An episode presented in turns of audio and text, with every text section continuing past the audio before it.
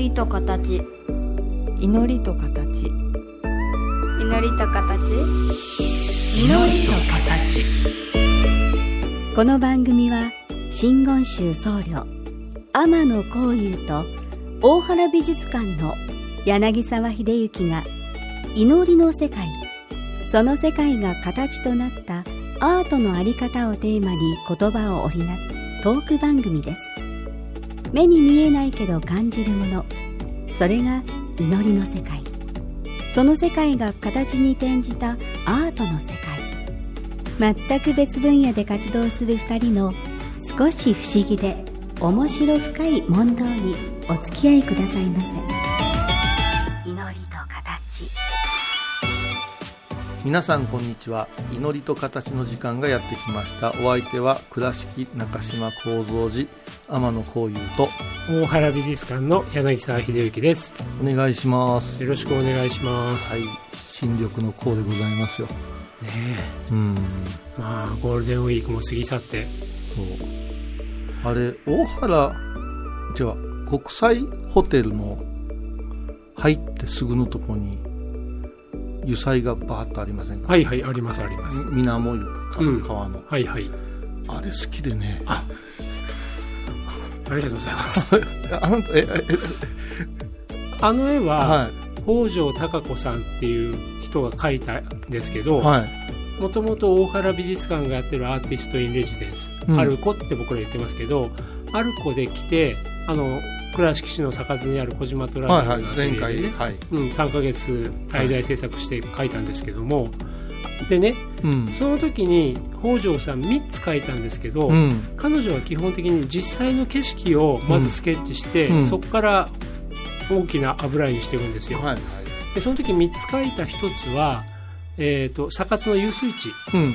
あの駐車場の前のわーってとあの堤防の向こうから水が流れ込んでる大きな池みたいなところ、まあ私たちはもうため池湯出ましたね。あそこ泳いだ池湯のにみんな飛び込むようなあー子供の時代がありましたよ。なんか新聞のおじい様記者なんかは、はあの堤防の下くぐって向こうまで行ってたっていいやそうだからうちの母の時代なんかは、うん。あそこであの度胸試しでうんあの何々ちゃんと何々君が死んだみたいなことを平気で言うんですよ、うん。でそこがまたあの、うん。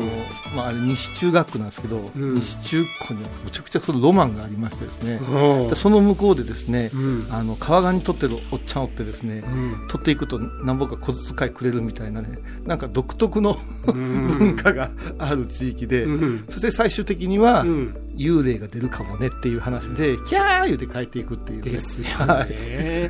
っていうあのため池を描ど んなたいため息やね。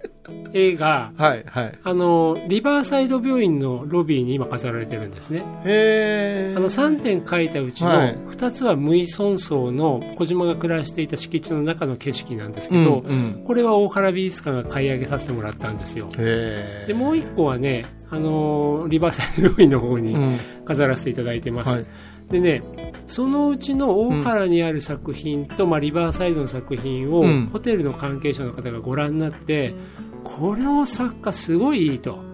最初ね、大原の作品貸してって言ってきたんですけど、うん。それはダメだと。うん。じゃあね、書いてもらいましょうかって言ったら、うん。何本ぐらいするのかって出た当然なりますよね。うん、でもあのホテルもあの開業50周年の時で、うん。かなりあの力を入れて改装されてたから、はいはいはで彼ら海外彼らってホテルの方からしたら絵の値段って分かんないじゃないいですか、きっとびっくりする金額を持ってたと思うんですけど、うあそれならお願いしますってことになってで書いたんですよ。だからアルコの時からすると、うん。もう15年ぐらい経って書いたことになるのかな。うん。10年ぐらいか。うん。だからねリバーサイドの作品と、あのー国際ホテルの小遊さんが好きだとおっしゃっていた作品見,、見比べるとうまくなってる、ああそう。うん。いやなぜかというと私あそこで待ち合わせが多いなあと思うんですよね。うん。あそこの待ち合わせして、うん。まあ宗像さんの作品の説明したりして、うん。まあ、そこへお泊まりの人もおるし、うん。そこで集まってみんなで観光にうん。案内したりすることがあるので、うん。あのロビー使わせてもらうこと多いんですけど、うん。このロビーの、ね、フロントの方はガガチャガチャしてるじゃないですか、うん。だからこっちでぼーっと待つ時が多くて、うん。この間なんか光の話をうんうんしてくださった時に、スパッと頭に浮かんだのがあの絵だったんで、うん。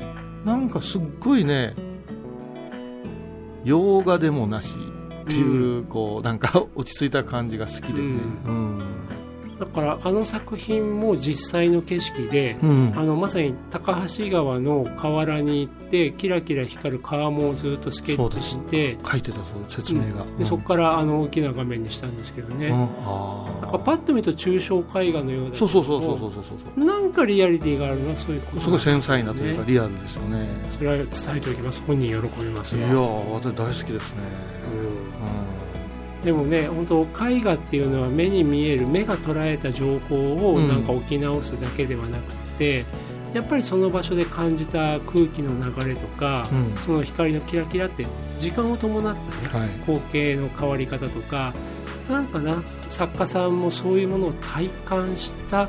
から、まあああいう絵になっていくんですよね。ただ不思議に思うのが、うん。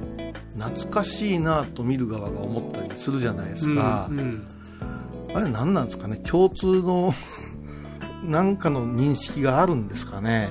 あるんでしょうね。うん。あのそこら辺の関係難しくて、うん。作家が作った絵。うん。そこには必ずこう受け止めてくださいねとかうん。私が考えたことがこういうことですよとかじゃなくって、うんなんかいつの間にか入り込んじゃうものがあるんだと思うんうんですよね。でそれまた見る人によって例えばあの絵に全然懐かしさ感じない人もいるかもしれないしすごいアバンギャルドな感じがするかもしれないけどもやっぱりどっか風景の中に身を置くっていう体験をした人にはあ、の絵はうね、ん、ありますよね。倉敷っぽいなと思ってうんうん。ぼんやり見てて近くに行ったら高橋川うんぬんっていう説明があったと思うんですよ、うんほれーとか思いながうん、ら いやああいいですよ。い俺俺何べ何べん褒めても仕方ないんだけども。うーん。あとねあのただで見れるんですよね彼そうなんだよ女の作品。そうなんだよ。うん、あとね中央病院の,、はい。あの予防医療プラザ、はいはい。あのまあ、普通に皆さん入っていけるところにも1点ありますから、あぜひ見てあげてくださいやだって旅の始まりがそこでさい。うん。またねあまたホテルありますけど、うん。あそこで、まあ、美術のにどっぷりつかアートにどっぷり使う使う、うん。旅だな言うたところでむちゃくちゃいらっしゃいませうん。的な本間物が待ってるわけですから、ですよね。国際ホテルすげえなと思ってね。ねまあまあ宗像さんのね凄まじい作品があるからこそねっていうのはありますけどね。あの面白いですあれ見たらほんまに上まで上がったのかなと思いますもんね。ね、もう下からと見上げるしかないですけど2階3階に行くとねあの同じ目線で見れますから得したね、気分になりますからね。ね。あれもっと言ってええと思うんやけど。うん。でもねあのその大きな絵を見てみるっていうことを今日ちょっと改めて小井さんにお伺い,、はい。お伺いしたいと思うので、はい。ここで1曲いかせてください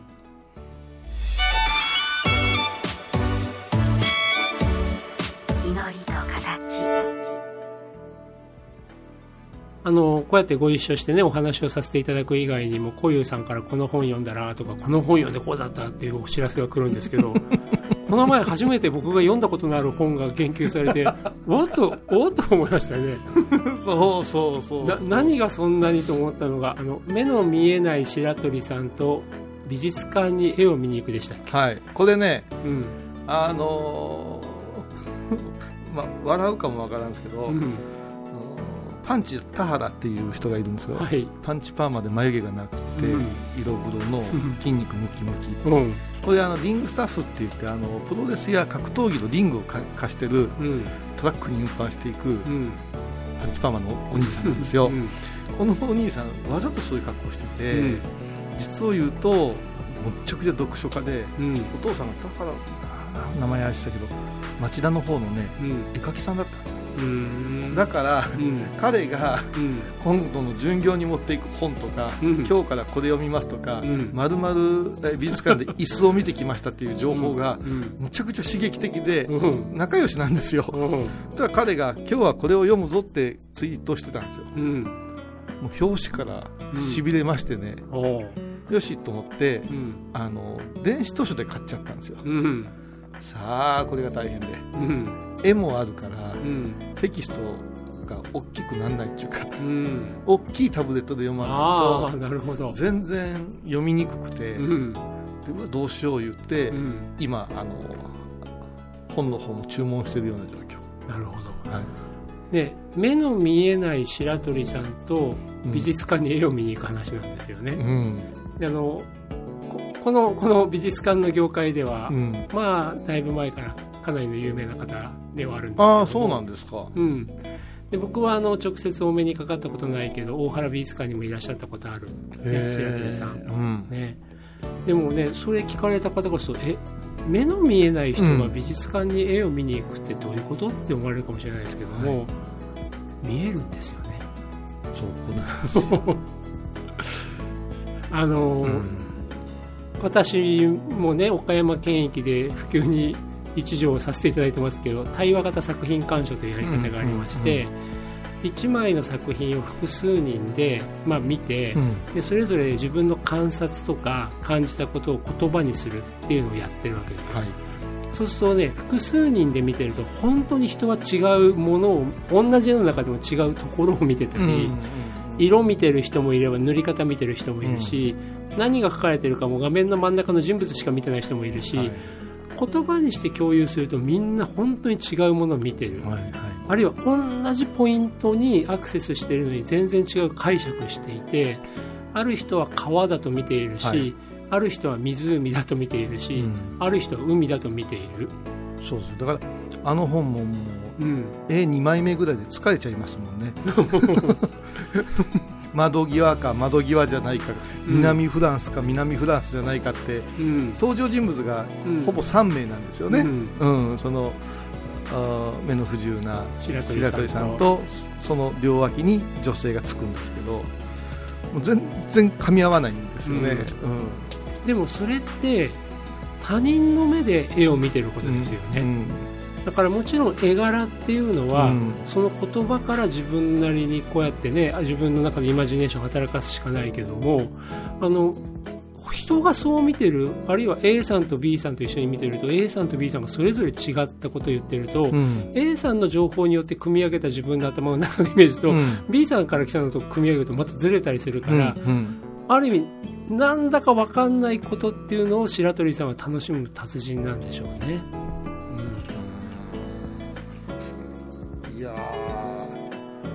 そのまず最初にガテンが言ったうん、うんことはさあの作者の方が、うん。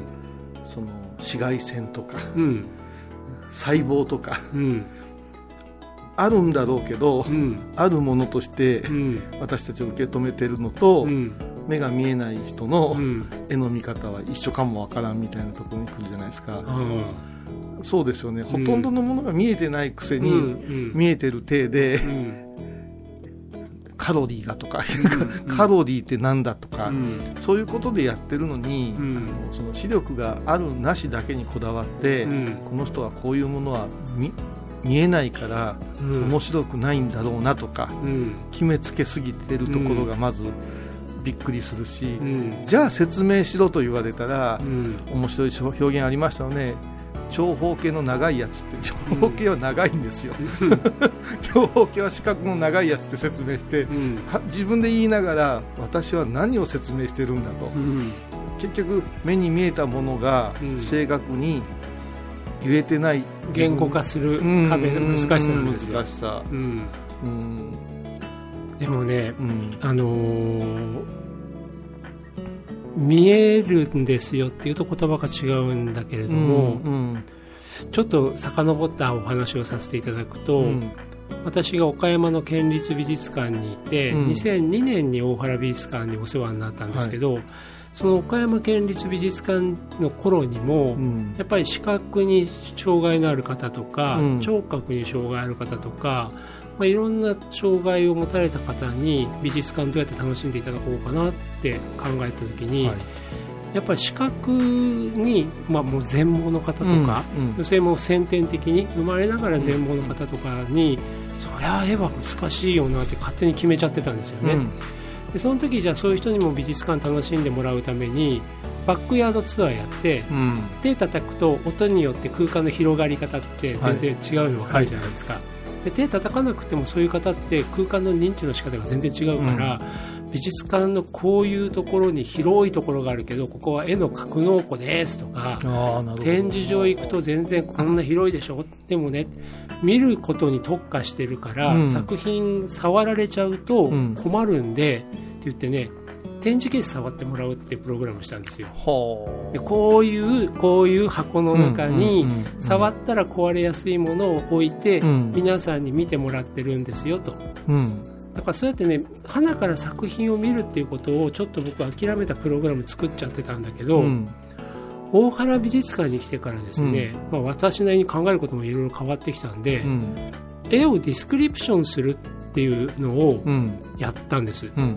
うん、あの美術の歴史絵画を研究するってことをやる人間は、うん。一番最初基本でうん。目の前の絵柄を言葉にするっていう練習するんですよ。もう目の前の映画を。縦長の絵です、うん。真ん中あたりに人物が腰から上で描かれています、背景は少しブルーがかったでもかすれた形で塗られています、はいはっていうようにこうやって言葉によってこんな絵だよっていうのをちゃんと言えるっていうのが基本なんですよね。みたいですねワイン。あそうですか、うん。おう。あれもすごいもん。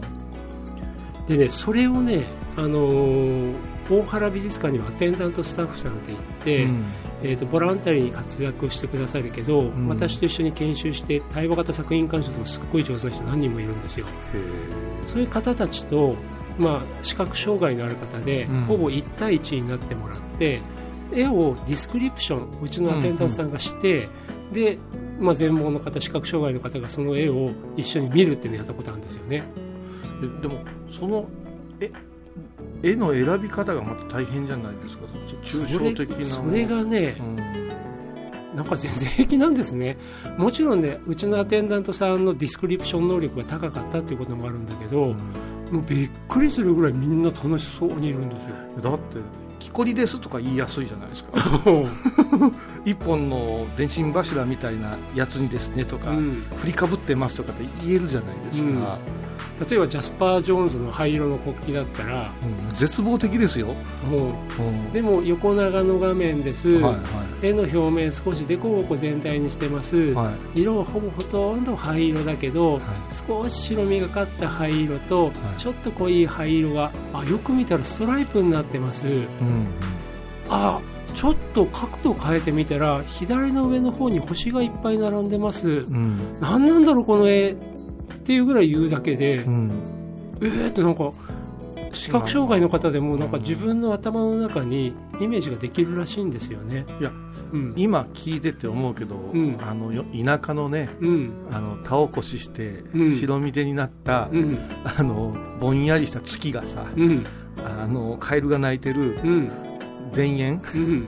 のようなイメージが浮かびますからあそうですか。どっかに何かあるのが引っ張り出されるんですよね。うん。であとこれは僕があんまりいい加減なこと言っちゃ申し訳ないけど、結局目っていううん感覚器官でキャッチしたいけども最終的にはそれ脳が情報を整理するわけですよね、うん。だから全盲先天的な全盲の方でも、うん。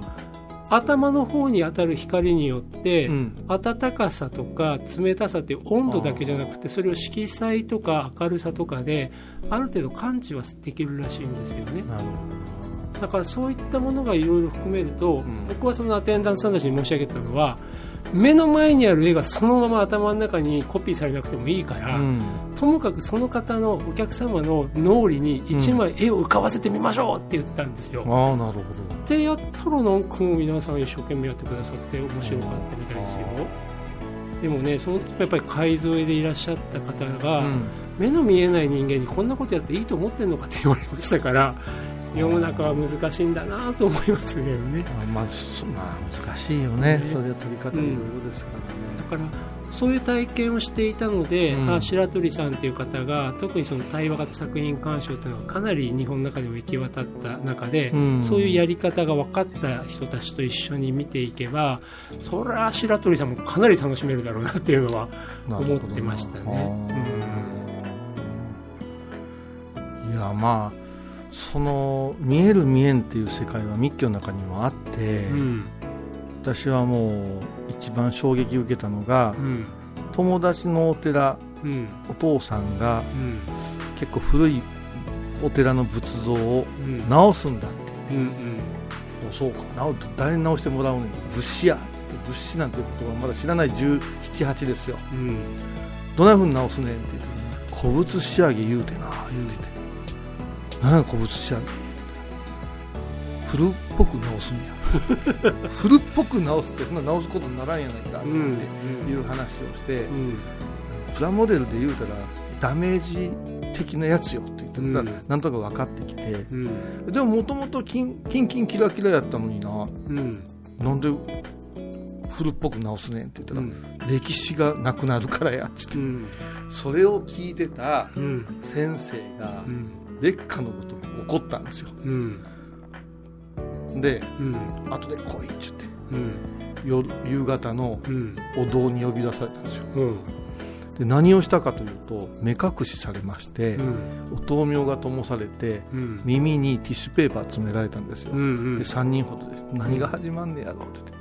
たら先生が大声で照明という節回しのあるお経を拝んでくれてうん。そして見上げてみって言ってうん。でかすかにこう目が慣れてくるんですよ。うん。そうすると極彩金ピカのうん。仏様がうわーって入ってくるんですよね。うん。古物なんかで仕上げるなって言ってね、うん。一言一括されてまさに古物仕上げっていうのは目に見える世界でのあり方だけに固執しちゃってるわけですよね。うん、でもまあ今はその方がありがたくがられるっていうね不思議さもあるんですけどね、うん。うんまあでも今のお話なんかは我々の世界と復元か修復かっていう話で。あだからまとってきた時間をどう考えるかなんですよね。できたところに戻すのかこれ以上悪くならないようにでもまとった時間ーをうんそのままキープさせるのかでもあえて古びさせるはないですよね。だからね。だからそれが難しいところで美術館や博物館はうん。検討しますが、うん。で一田舎の山寺 は、うん。住職さんと奥さんと息子ぐらいで話し合って、マックスのくらいでええかなんてやった時にすごい価値のあるものがうん。変わってしまう可能性もあるから怖いですね。うんでもねミュージアムって本来あの自分のところが持ってるものだけじゃなくて地域の文化財に対してケアをする助言をするっていう役割が本当はあるんですよ。あそう。うん本当なんですよ。言っときますわもうだから最近あれですよね。もう本当におお寺さんで良い仏様がいらっしゃるけど、はい。まずご住職さんがいらっしゃらなくなった、うん。で地域の方たちもいらっしゃらなくなった、はいはい。いわば仏像だけがそこに取り残されている中で、うん、もう盗難被害がすっごい増えたわけですよね。増えてますよね。うオークションに出たりしてますからね、うん。びっくりしますよ。んだからやっぱりミュージアム博物館とかうん。美術館っていうのはそういうこともケアをして、うん。でもその時に鍵かけて大事にしまいましょうねじゃなくて、うん。コミュニティそのものが戻ってこないと、うん。大事にされる方が戻るのが一番なんですけどね。しっかり拝むと、うんまあ、足が生えるいう言い方をするんですけど、うん。重さが生まれてうん。そこから動かれないんだよっていうんやけど、逆ですよね。拝まなくなったものを守ろうとするからうん。拝んでおったらもったいなくてうん。動かせないっていうところにうん。原点戻さんといかんのじゃないかなと思うんですけどね。まあ、こう考えるとねなんか本当に目に見えるもの、まあ、五感で感じ得るものとそうでないものとかね、でも言ってもものとしてそこにあるものをどうやってちゃんと守っていくかとか、うん。うんでもそれはものとして守るためにはその仏像を直すとか仏像を買いかけて保管するじゃなくてまさに足が生えるかのようにずっと拝んでらっしゃる方がいるその状況を戻すかとかなんかね果てしなくいろんなことに話が広がり番ますね。難しいけど簡単なのは、うん。ありがたい状況にするべきなんですよね。うん。ありがたい状況にするっていう。うん。近寄りがたいけどありがたいっていう状況にすべきで、それはもう拝む対象にするしかないんですよね。ですよね、うん。まあね美術館の収蔵庫の中にしまいっぱなしってなっちゃったらありがたくなっちゃいますから、またねちょっと違ってきますから、はい。うん。まあ、またこんな話をさせてください、はい。今回のお話いかがでしたか？祈りと形は毎月第1第3木曜日のこの時間にお送りします。次回もお楽しみに。